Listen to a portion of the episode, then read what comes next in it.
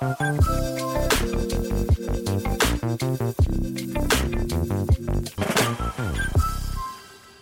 Hello，大家好，今天是九月十一号，礼拜五晚上。今天呢，距离我们一起考技师的日子，目前剩下七十一天。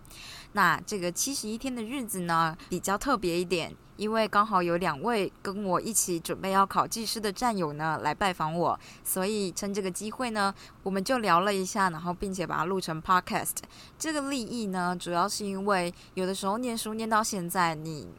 我们也是念了快要过一个月了，但是就还是会有一些惶恐，所以如果能跟战友聊聊天，然后顺便就是给未来的自己，比如说倒数六十天的时候，倒数三十天，倒数一个礼拜的时候，留下一些话，我想这应该是很有意义的，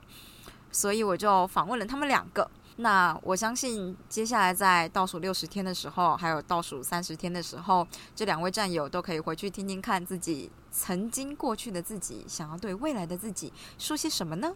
这样，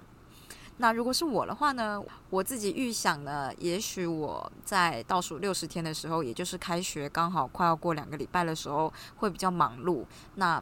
目前就是再过两天就要开学了，那我这两天假日又刚好要下高雄找阿婷，可能念的书不会这么多，然后开学可能有一大堆的事物等着我，这样，也许我开学的那个礼拜会忙得焦头烂额，然后就一个不小心就到了倒数六十天，也就是倒数两个月的时候，所以如果是这样子的话，我就想跟自己说，嗯，我知道你很忙，但是每天十五分钟这个门槛非常的低，所以我认为你。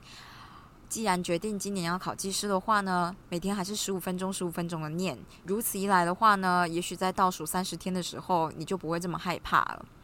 那如果要对倒数三十天的自己说话的话呢，大概就是说，目前还有三十天，虽然听起来真的很少，可是其实也真的很多。你每天念一个钟头，你可能还有三十个钟头；每天念十五分钟，你还有足够的时间。但是放弃就输了。还有就是，你应该要开始调作息了。